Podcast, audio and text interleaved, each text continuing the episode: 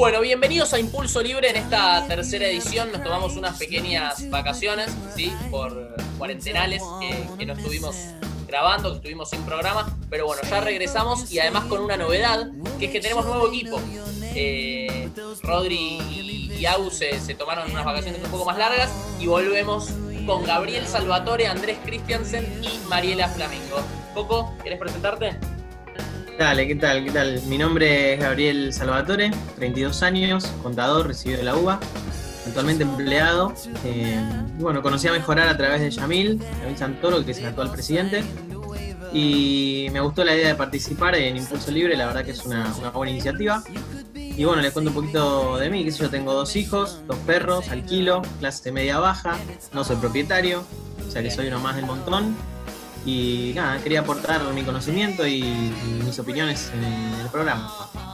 Está bueno, está bueno porque la verdad es que la mayoría de nuestros oyentes eh, es, hacer, es hacer de Impulso Libre un espacio que represente la voz de, de, la mayoría de nuestros oyentes y creo que bueno, estamos todos más o menos en la misma. Andy, no sé, la primera vez que te digo Andy, pero No hay problema, muchos me dicen así. Hola, ¿cómo están? Buenas tardes, buenos días, buenas noches a todos. Depende del horario que escuchen este podcast. Mi nombre es Andrés, soy licenciado en Administración de Empresas, tengo 43 años, soy del conurbano, vivo en la zona de Morón. Me acerqué por Yamil también, me incorporé a una reunión y la verdad que es un espacio muy interesante, con temas muy importantes para debatir, por eso también me quiero sumar a este podcast. genial. Sí, la verdad que eh, impulsar, eh, digamos, impulso libre nace en un principio de impulsar, que eso ya lo hemos hablado en otros programas, que es como el, equipo que se encarga de trabajar las, las, cuestiones jóvenes del partido, pero la verdad es que después nos pareció que, el podcast quizá tenía mucho más que aportar, no solo al segmento juvenil, sino a todos. Digamos, es, es un formato muy novedoso y que permite realmente que mucha gente se sume, y la idea es hacer este podcast un espacio participativo, ¿no? Donde la gente pueda venir a, opinar, pueda venir a, a, comentar su punto de vista, y, y bueno, un, ante, digamos, ante una avanzada por ahí contra, contra la libertad de expresión, sumar un espacio de expresión diverso, plural, a mí me parecía muy enriquecedor. Y bueno, por otro lado tenemos a Mariela Fiamingo. ¿Cómo andas, Mariela? Hola, bueno, yo soy Mariela Fiamingo, eh, soy antropóloga. Este, me sumé un poco a, a mejorar eh, porque me llegó una invitación en su momento y la verdad que ya no recuerdo bien de dónde vino, pero es posible que haya venido de parte de Yamil. Eh, así que bueno, y me sumé porque la verdad que me interesa ahondar en estas cuestiones de, de, de, de impulsar eh, las libertades, ¿no? Las libertades individuales, un montón de libertades, y me parece que da para un montón de discusiones al interior, y eso está buenísimo y es súper enriquecedor, y la libertad de expresión es, es sin dudas. Sí, una totalmente. De las, de las y de hecho creo que este, este podcast cobra, o sea, me agarro un poco de lo que vos estás diciendo, porque creo que este podcast cobra especial relevancia en un momento como, como el que estamos viviendo, eh, épocas de cuarentena, épocas de coronavirus, donde vemos que quizá el funcionamiento del Estado se ha tornado un poco más autoritario, más totalitario que de costumbre, ¿no?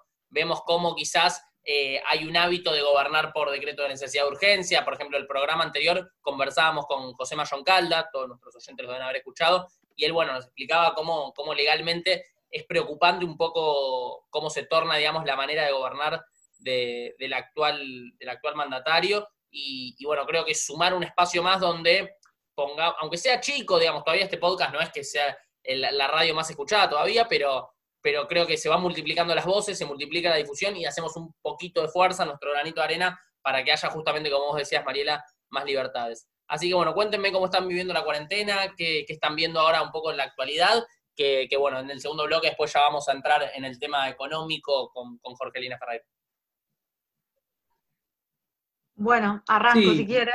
Eh, bueno, es complejo, la verdad. Eh, a nivel personal, la verdad que es bastante complejo para mí esto de la cuarentena, porque es un recorte de libertades muy importante, ¿no? Sobre todo en un momento de la historia en la que me parece que éramos muy libres en un montón de cosas. Eh, digo, eh, me parece que, que, estábamos en un momento en el cual gozábamos de un montón de libertades de las que no gozábamos hace 20 años atrás. Eh, y lo digo también en mi condición de mujer, que está un debate, yo sé, el feminismo dentro de, del liberalismo, pero yo insisto que el feminismo es completamente libertario y, y ya dará lugar a discusiones. Bueno, en contextos, para otro programa. este, complicado, por eso, por el tema de, de- del tema de las libertades. Claro, vos estás viendo, estás viendo, digamos, un, un recorte, una restricción a ciertas libertades también. Y, a ver, por empezar, no podemos salir libremente a la calle, este, digamos, está completamente militarizado el espacio público, ahora no tanto ya, se ven bastante menos policía en las calles, pero digamos, hasta hace bastante poco teníamos que presentar un permiso para poder salir a la calle, presentar documentos, digo, a ver, era, eh, yo sentía que estaba viviendo, y yo no viví en dictadura, pero sentía que estaba viviendo una etapa, este, en la que bajo la idea de que estamos en una etapa excepcional, como también se decía en tiempos de dictadura, bueno, tenemos que controlar a todo el mundo. Claro. Y eso me, me asustaba bastante, ¿no? Así que ahora me, me- me tranquiliza un poco ver que eso se está relajando bastante, pero ¿Ustedes bueno. cómo lo ven, Coco y Andy? ¿Ven justificada esta restricción? ¿O quizá en el Yo caso que- no tanto? Yo creo que Manu empezó bien, empezó con una. anticipándose a un problema que se veía en todo el mundo, pero como todo, se va tomando y se va dirigiendo en función de decretos y de encuestas. Como fue dando muy bien la imagen al principio, esto se fue alargando y hoy no se sabe para dónde salir. La situación económica es cada vez más complicada, hay mucha informalidad, hay mucha gente que vive el día a día. ¿Y hacia dónde vamos? ¿Qué propuestas hay? Sí, yo opino. Sí, yo, Andy, opino igual que vos. Yo creo que mm, esto eh, empezó de, de una buena manera, empezaron con, con medidas realmente atinadas, y después empezaron a aprovecharlo políticamente y a, y a- y a tirar decretos por, por cualquier cosa, y sin pensar mucho en, en- en- en, a ver, o sea, en planificar la actividad, en planificar la educación, en planificar la salud, en planificar la economía. Yo creo que han dejado todo librado al azar, y la verdad que es preocupante, más que nada sabiendo de que el estilo ideológico de este gobierno es un estilo complejo. Sí, totalmente. Sí, me parece interesante esto que decías, Andy, de las encuestas, ¿no? Eh, empezaron a circular al principio, yo también coincido con ustedes en que la medida, en que anticiparse, digamos, a un problema que venía a nivel mundial, poner la cuarentena, poder regular, y de hecho, bueno, eso ha resultado porque Argentina en términos sanitarios es un país ejemplo, eso hay que decirlo también, ¿no? Pero creo que después, cuando salió esa famosa encuesta del, del 93% de imagen positiva para Alberto Fernández, creo que dijeron, bueno, es por acá, y también teniendo en cuenta la sensibilidad en el plano económico, como es que estamos a vísperas de default, eh, se aprovechan un poco también de la situación de la cuarentena, que, que tienen que tener la economía parada, para justificar su eh, mal desempeño, su mal performance en los términos económicos, ¿no? Como que, bueno, viene el default, extendamos Sí, un sí, poco pero, el, coronavirus, la cuarentena, y el default fue por eso, muchachos. Pero no se Sí, olviden se entiende. de lo que pasa por abajo, porque compra de alimentos con sobreprecios, todo con necesidad de urgencia, emergencias económicas declaradas a niveles nacionales, provinciales, inclusive municipales. Totalmente. Hay algo, hay muchas cosas por abajo que, como decía Mariela, corta todas las libertades, corta todas las garantías democráticas y se está gobernando casi autoritaria. No quisiera decir autoritaria, pero bastante cerca. Sí, pero igual también tenemos que pensar que, por ejemplo, muchas de las cosas que hoy se están, que están apareciendo en las redes con este tema de, de las compras realizadas de una manera bastante espuria, esto venía sucediendo hace mucho tiempo, no es que empezó ahora con la, con la pandemia, la realidad es que eh, si bien nosotros eh, como, como ciudadanos quizás no tenemos el tiempo disponible para, para analizar todas las compras del Estado, por supuesto que la mayoría de las compras que se han hecho de acá y en toda la historia han sido mucho más caras que lo que, que una persona pudiera comprar en, en un supermercado mayorista.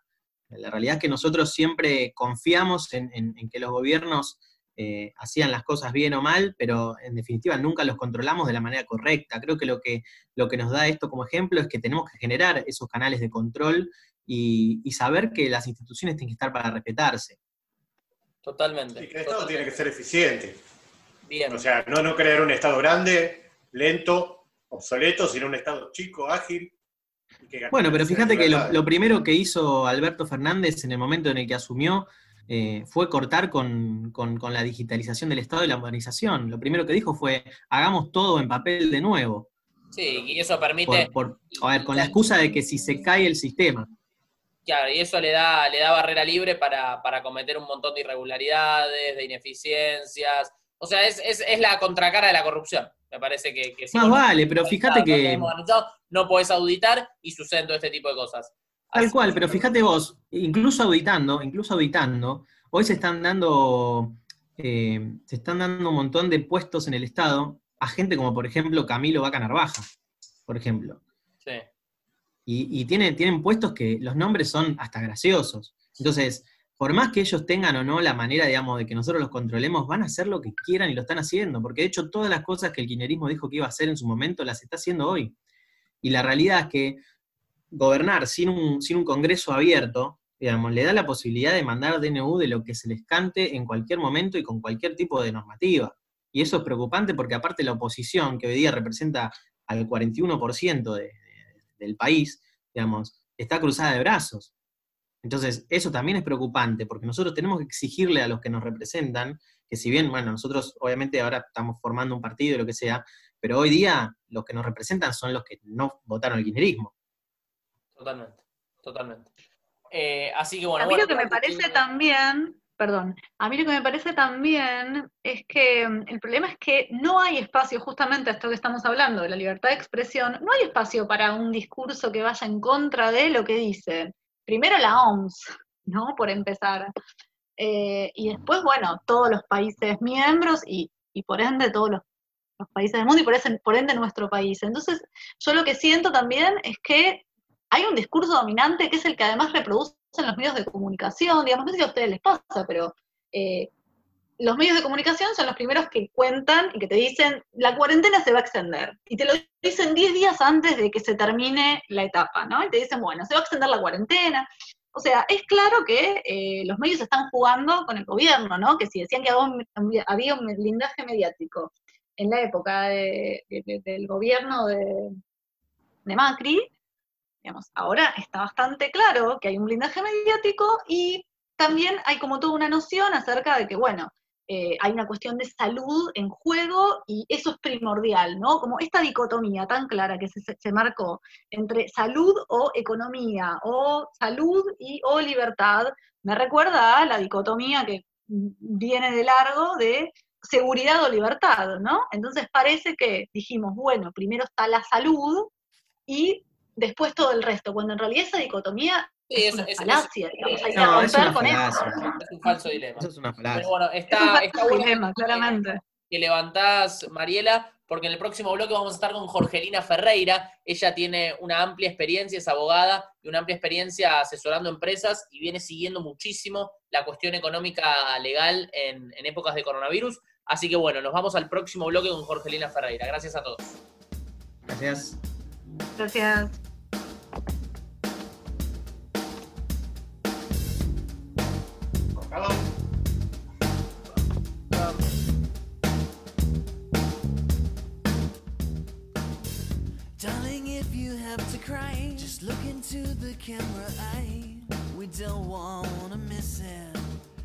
Bueno, bienvenidos a este segundo bloque y tal como les anticipamos antes, estamos con Jorgelina, ¿sí? Jorgelina es abogada, es dirigente también de, nuestro partido, de Mejorar.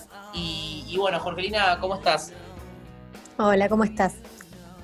Bueno, veníamos conversando antes en el primer bloque un poco de, de todos los temas que atraviesan ¿sí? a esta cuarentena, a este, a este bendito virus, que, es tanto la política de Estado, tanto la, restricción o el recorte de libertades, y con vos nos interesaba charlar un poco un tema que nos preocupa bastante a todos, que es el de la economía, las empresas, las pymes, ¿sí? Sabemos que, esta crisis ha frenado una rueda que viene girando hace muchísimo, que es la, economía, que es el intercambio, la comercialización, y, queríamos que nos cuentes un poco cómo esto está repercutiendo en el sector productivo, en las empresas. Bueno, así es, tal cual eh, vos lo manifestás este cierre de la economía que ha, propuesto el gobierno nacional, tan prolongado, ya llevamos más de 40 días con muchos rubros del sector económico, tanto el sector industrial, productivo, como el sector comercial, eh, sin posibilidades de poder trabajar, de poder ejercer libremente eh, su industria, su comercio, eh, muchos con ingreso o facturación cero, otros con una fuerte caída eh, en su facturación.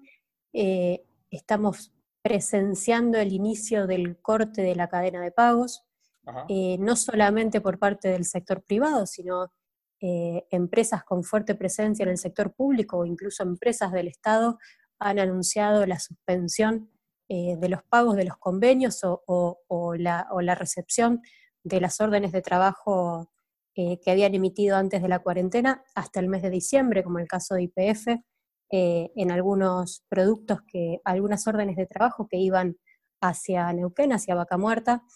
Entonces vemos que el daño que se está produciendo a todo el sector productivo del país va a llevar mucho, mucho tiempo recuperar y no sabemos al día de hoy, no podemos prever cuántas empresas lo van a resistir. Eh, el gobierno nacional ha anunciado una serie de medidas, a mi juicio, eh, para la tribuna o para el aplauso, pero que en la práctica no tuvieron ningún resultado y ningún beneficio para eh, las empresas, las pymes y, sobre todo el pequeño emprendedor también que lo está sufriendo, o el pequeño comerciante, o la persona que vive de un oficio, o incluso profesionales que hoy no pueden trabajar, eh, kinesiólogos, abogados, em, odontólogos, bueno, encima, toda una serie. Disculpa que, que te interrumpa, ¿no? Pero encima Argentina ya de por sí tiene un contexto que no favorece, ya fuera del, contexto pandémico, ¿sí? de la circunstancia esta, ya de por sí tiene un contexto que me parece que no favorece del todo a, la pequeña y mediana empresa, al, emprendedor, al cuentapropista, digamos, que, quizá tiene eh, un pequeño comercio o ni siquiera, y, la presión, bueno, cosas que hablamos siempre acá, ¿no? Como la, presión tributaria, la cantidad de regulaciones, ciertas cuestiones burocráticas. O sea, ya sumado a a todas esas complejidades, se le para la economía y el gobierno lo único que hace es una medida tribunera o panfletaria como la que mencionás de, este ingreso, de algún crédito que no se está dando. Totalmente. Eh, recordemos que la, eh, la, pandemia o el cierre este de la economía por la cuarentena nos agarra en un escenario de recesión económica y de ya de por sí una situación muy complicada para la industria nacional y, el comercio nacional y el comercio local. Eh, de repente nos toma este, e, este cierre donde el Estado te impide trabajar, te prohíbe salir de tu casa, te prohíbe eh, ejercer tu oficio, te limita la posibilidad de tener ingresos, pero al mismo tiempo te exige que sigas pagando los impuestos, te exige que sigas pagando los sueldos, que ya llevamos dos meses eh, de sueldos que las empresas están obligadas a pagar sin posibilidad de despedir, sin posibilidad de suspender empleados. Y además eh, con ayudas económicas que el gobierno prometió y no llegan, estas ayudas del 50% eh, por un salario, un, adicional al salario que debería haber llegado por ANSES y no llegó, créditos a tasa cero para monotributistas que no llegaron, todo un escenario muy complicado que está difícil encontrarle la salida. Yo soy abogada, trabajo todos los días con, empresarios, con pymes y, emprendedores, y la verdad es que no sabemos eh, ya qué, qué consejo dar, porque no hay un escenario marcado, no hay un norte. El gobierno no está logrando decir vamos para este lado, eh, la salida es por acá. No está marcando hacia dónde quiere ir y está tomando medidas eh, cortoplacistas que en definitiva terminan sin producir ningún efecto porque cuando las quiere implementar no logra implementarlo, vaya a saber por qué, si porque no, no tiene la caja que pensaba que tenía o eh, administrativamente no está preparado para, para salir a, hacer frente a, la demanda de trámites que él mismo generó. Así que es una situación de bastante incertidumbre, bastante preocupación y urge que sí o sí el 10 de mayo podamos eh, destrabar esta situación y no como eh, la mayoría vemos venir que, la van a prolongar, ¿no? 15 días más, como nos vienen prometiendo hace 40. ¿Vos, Coco, cómo lo ves? Yo lo veo, yo lo veo muy parecido a lo que dice Jorgelina, pero también con el agravante de que ahora se están implementando nuevos, nuevos gravámenes, tanto de los municipios, eh, como de la nación, digamos, no hay, o sea, eh, Fernández nos pide que nosotros no seamos miserables y que, que paguemos los sueldos, que, los paguemos de manera completa, que paguemos los impuestos, pero al mismo tiempo el Estado en su, en su argumento hipócrita de decirte eso, eh, irrisorias y a precios irrisorios. Por ejemplo, el otro día yo estaba inscrito en la en la mm, página de comprar y veo todas las solicitudes de compras que hace el Estado eh, a nivel nacional y están comprando artículos de bazar, ¿sí? están comprando vasos, platos, eh, están comprando, no sé, cartulinas, o sea, cosas que en una época pandémica como esta creo que no, eh, no tiene ningún sentido hoy día. Creo que lo más importante es, invertir en otro tipo de cosas. A ver, hay, un escenario muy claro que es eh, el gobierno te cerró la posibilidad de trabajar, te cerró los bancos para frenar que, que eh, este efecto económico eh, que, generaron estas medidas, evitar que la gente pueda eh, retirar sus depósitos, que la gente se vaya a respaldar en una corrida hacia el dólar. Bueno, decidieron por un montón de razones mantener los bancos cerrados, pero te abrieron los rapipagos para que vayas a pagar los impuestos. Y los primeros que salieron desesperados a pedirle a la gente que pague sus impuestos y sus tasas y sus servicios fueron los municipios porque fueron los primeros que se dieron cuenta que si el sector productivo y el sector privado no gira, los primeros que se desfinancian son los municipios. Eh, hay sí algunos eh, comentarios sobre algunos proyectos que pretende el oficialismo, como este impuesto, supuesto impuesto extraordinario a los ricos, pero la realidad es que estos eh, por el momento son eh, anuncios vacíos porque para que se eh, pueda establecer un nuevo impuesto... tiene que haber Congreso. Tiene que funcionar el Congreso, exactamente. Así que por, por el sí, momento... pero volvemos a lo mismo. Congreso, es una amenaza. ¿no? Creo, Jorgelina, acá lo importante es el enfoque, ¿no? Vos pensás, estamos viendo que hay una crisis productiva sin igual, ¿no? Donde ya veníamos con un contexto difícil, ahora se suma una circunstancia pandémica que frena la economía pero el, o sea, eh, la, mega ocurrencia del gobierno, la idea es, bueno, a ver, ¿cómo solucionamos esto? No es un incentivo a la productividad, no es saber algún paquete de crédito, alguna solución más Exactamente. Un paquete es seguir incrementando el problema, o sea, decir, bueno, a ver, les saco, a los que están, los pocos que quedan produciendo, bueno, a ver, les voy a sacar un poquito más, a ver si podemos... Eh, es, realmente... es por, es por la ideología que ellos comparten, mano, o sea, o sea, la ideología que ellos comparten es saquémosle a los ricos para darse a los pobres. Y, se lo damos y mientras tanto nos llevamos la moneda nuestra a nuestra casa. Por eso siguen habiendo em, designaciones en el Estado en un momento pandémico. Bueno, eh, las designaciones en el, Estado son un bochorno. Si vos analizás un área que yo conozco mucho como es el PAMI, eh, en los últimos dos meses en un escenario de cuarentena con las oficinas de PAMI trabajando con guardias mínimas, nombraron más de 100 personas. O sea, hubieron más de 100 nombramientos en cargos eh, de jefatura sin respetar la, carrera administrativa, en días en que las oficinas públicas están prácticamente cerradas y no es necesario eh, más gente para trabajar. O sea, hace dos meses que estamos pagándole sueldos a gente que ni siquiera empezó a trabajar. Es una locura y que eh, esto es posible porque hay una oposición también que durante más de 30 días se mantuvo eh, casi expectante o, fuera de, la discusión. O sea, una oposición que no le planteó eh, al presidente ni siquiera abrir el Congreso oportunamente para revisar, eh, aunque sea para aprobar los DNU que el presidente firmaba. La oposición se en los últimos días, pero es un poco tarde, ¿no? O sea, tendremos que... Pero a ver, en, este, en estas circunstancias, donde, donde las instituciones, ah, digamos, hay que proteger, porque por supuesto que eh, no están todos trabajando al 100%, creo que lo más importante es que el Congreso esté abierto y que la oposición esté digamos, a grito pelado diciendo, muchachos, asignaciones hay que darlas de baja, esta gente que se metió en el PAMI hay que darla de baja, o sea, todas estas cosas no están saliendo a la luz básicamente porque la oposición no está poniéndose a trabajar. Exactamente, sí, coincido totalmente.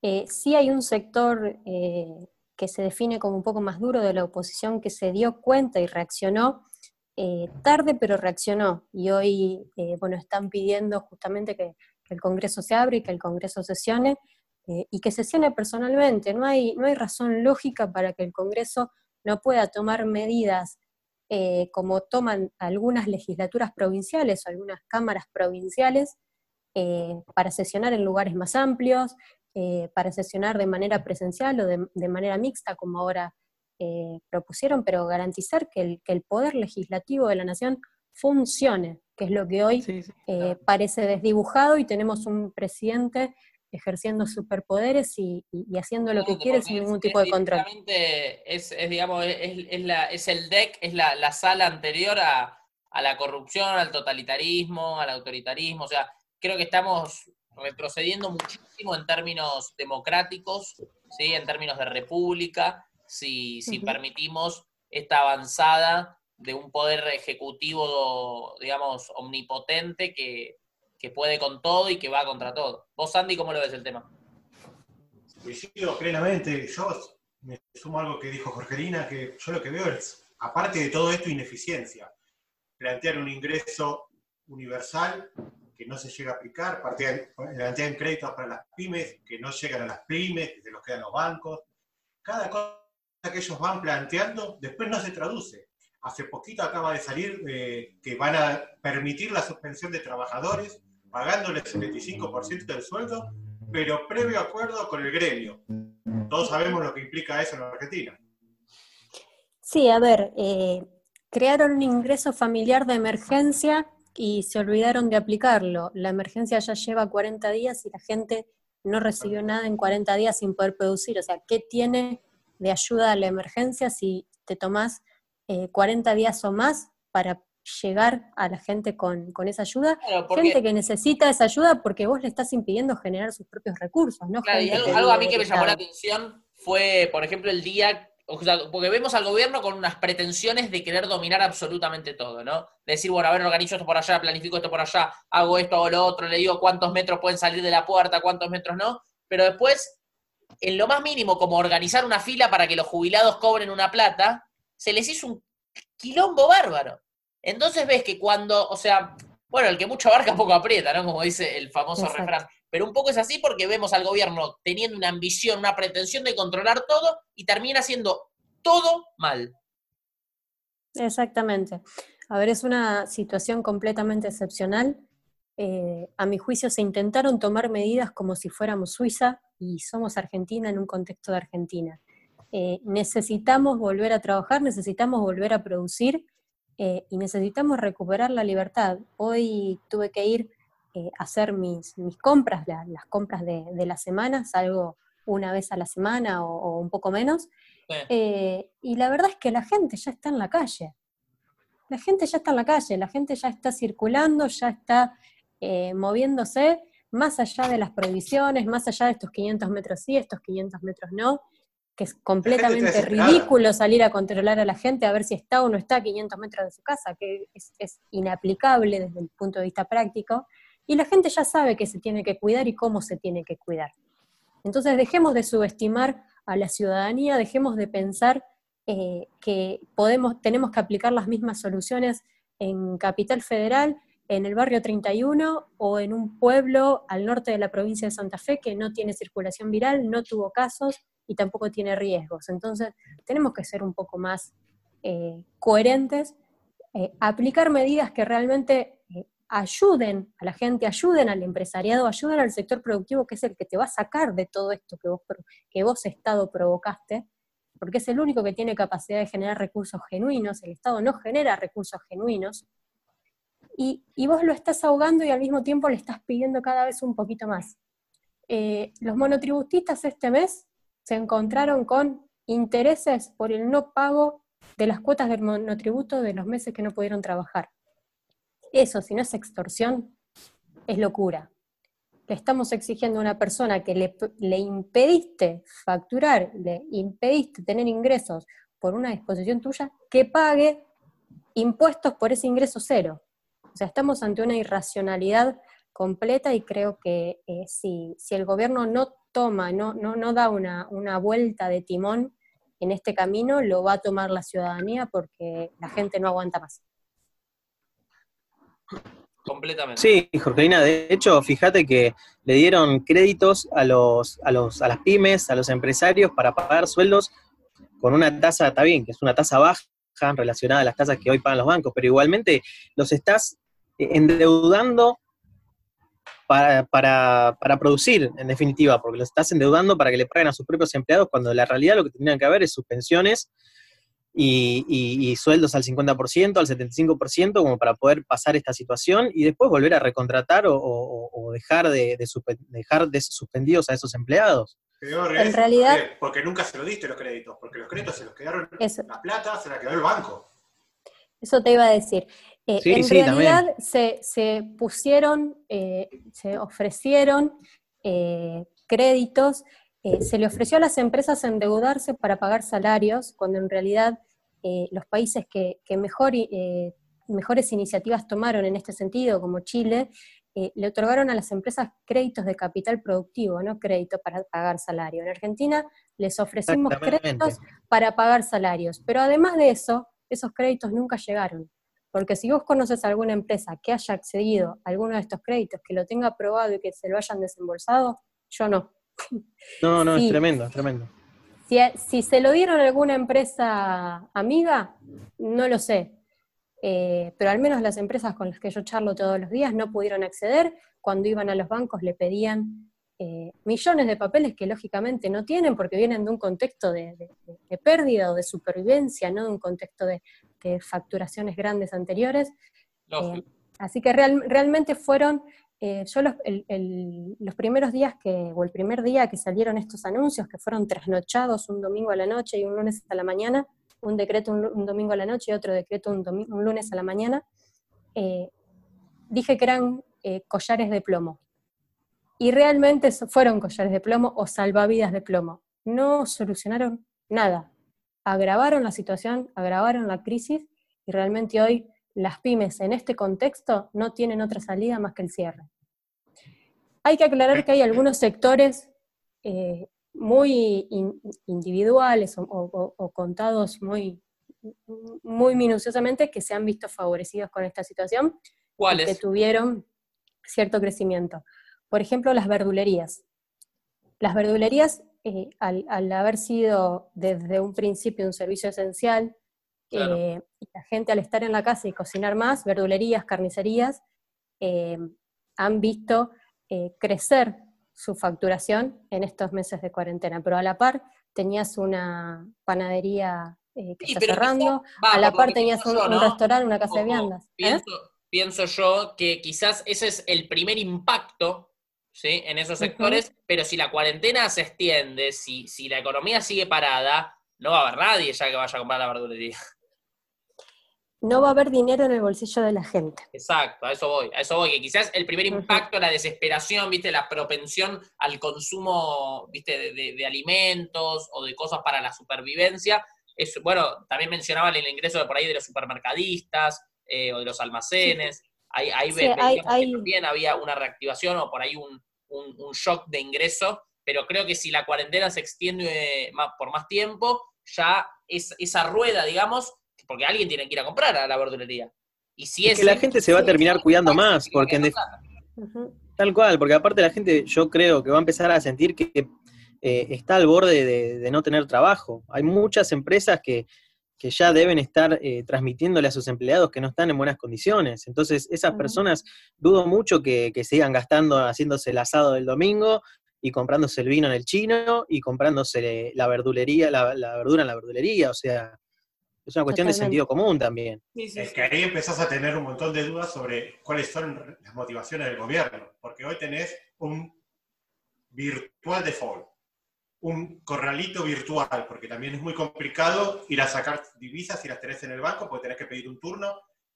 Y a todo esto se le suma que ya hoy no estás hablando de paritarias para que un empleado gane mejor. Hoy estás hablando ya de reducciones de sueldo. Es un ajuste casi monumental. Sí, sí, completamente de acuerdo. Y eh, también estamos viendo eh, gremios que se están sentando a la par de los empleadores para decir, a ver, eh, si desaparece la empresa, desaparece el empleo y desaparecemos como gremio. Hay gremios que también están reaccionando y están diciendo, eh, esto así no puede seguir, no puede continuar.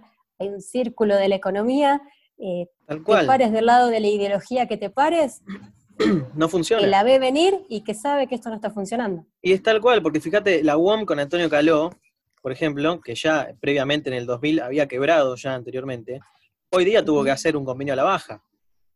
porque realmente están en una situación crítica. Barrio Nuevo también eh, está, está, planteando la, problemática del sector. Eh, realmente esto se va a empezar a, replicar de a poco en todos los sectores si no hay, eh, no hay quien se salve, por decirlo de alguna manera.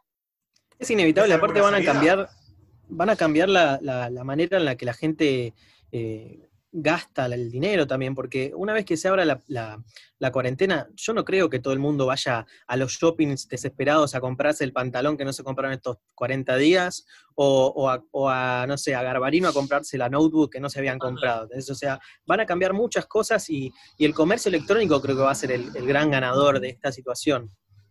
Bueno, el sector de la indumentaria, que es uno de los grandes golpeados, eh, lo que te dicen es, ya perdimos dos temporadas porque las últimas ventas buenas que tuvieron fueron las de, las de Navidad, las ventas de fin de año. Eh, el verano, la, temporada de verano post-Navidad, eh, para el sector es una temporada flaca, y hmm. la temporada otoño-invierno ya la dan por perdida, porque primero porque no compraron mercadería, no se estoquearon, y segundo porque eh, ven venir que la gente no va a tener dinero en el bolsillo, por, tanto no va a salir a comprar productos que no son de primera necesidad. Tal cual, pero aparte, digamos, si ellos quieren tener una producción para lo que sería el próximo verano, tendrían que estar produciendo ahora y están cerrados. Sí. Completamente. Exactamente. Eh, bueno, la verdad que creo que muy esclarecedor todo lo que nos comentaba Jorgelina. Eh, digamos, está bueno, más allá de lo que uno intuye, más allá de lo que uno escucha, está bueno ver la, la, opinión, el punto de vista y la experiencia de una profesional como vos que día a día trabaja con empresas, con pymes, con emprendedores y poder sentir más y que los oyentes puedan sentir más de, una experiencia así personal, cómo, están, cómo se está viviendo la situación en el sector privado, que en definitiva es el que genera riqueza, ¿no? Porque vemos por ahí a los, siempre al sector público hablando, a los políticos hablando sobre cómo tenemos que, sobre qué es lo que tenemos que hacer, pero, pero realmente lo que después el, de lunes a lunes tenemos, está, no podemos dormir, o, porque al otro día no sabemos cómo, cómo rompernos la cabeza para hacer un peso, eh, son los que tenemos que sacar esto adelante, porque si no, hay vuelta a quedarle. ¿Sabes cuál es la paradoja? Que los argentinos eh, de alguna manera estamos acostumbrados a tener crisis cíclicas, esta es eh, lejos eh, la más fuerte de estos tiempos o la más profunda, pero nos vamos a levantar y como siempre es el sector privado es el que va a levantar a la Argentina y el que va a, hacer, a volver a provocar que la rueda gire. Totalmente, Entonces, pero dejemos de presionar al sector privado. Lo que hay que achicar es el Estado y lo que hay que achicar es el gasto público.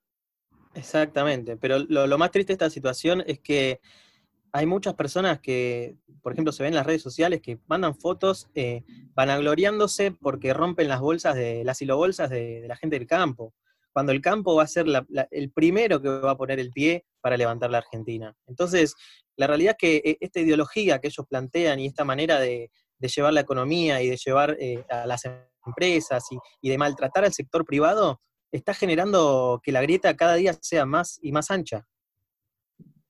Sí, totalmente. Pero bueno, son eh, gente que no merece ni siquiera análisis ni, que resiste alguna valoración porque eh, son enajenados sociales que no entienden siquiera cómo funciona la economía de un país. Ir a a romper un silo bolsa con lo que le cuesta al productor mantener eso y, lo que le cuesta también al Estado saber que esa producción no se va a poder vender, eh, es no entender cómo funciona nada, básicamente. Y bueno, además ser hechos delictivos y querer tomar como siempre eh, las reglas por la fuerza, que es eh, lo que pretenden en estos momentos.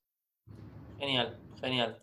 Bueno, la verdad te agradecemos mucho, Jorgelina. Eh, la verdad que es, como te repito, te, agradezco muchísimo por, por, transmitirnos tu experiencia y, por, bueno, por ayudarnos a comprender cada día más eh, cómo se está desarrollando esta crisis y cuáles pueden ser las consecuencias. Coco, como siempre, gracias y bienvenido a Impulso Libre. Andy, también gracias y bienvenido a Impulso Libre. Nos estamos viendo en la próxima semana, próximo capítulo.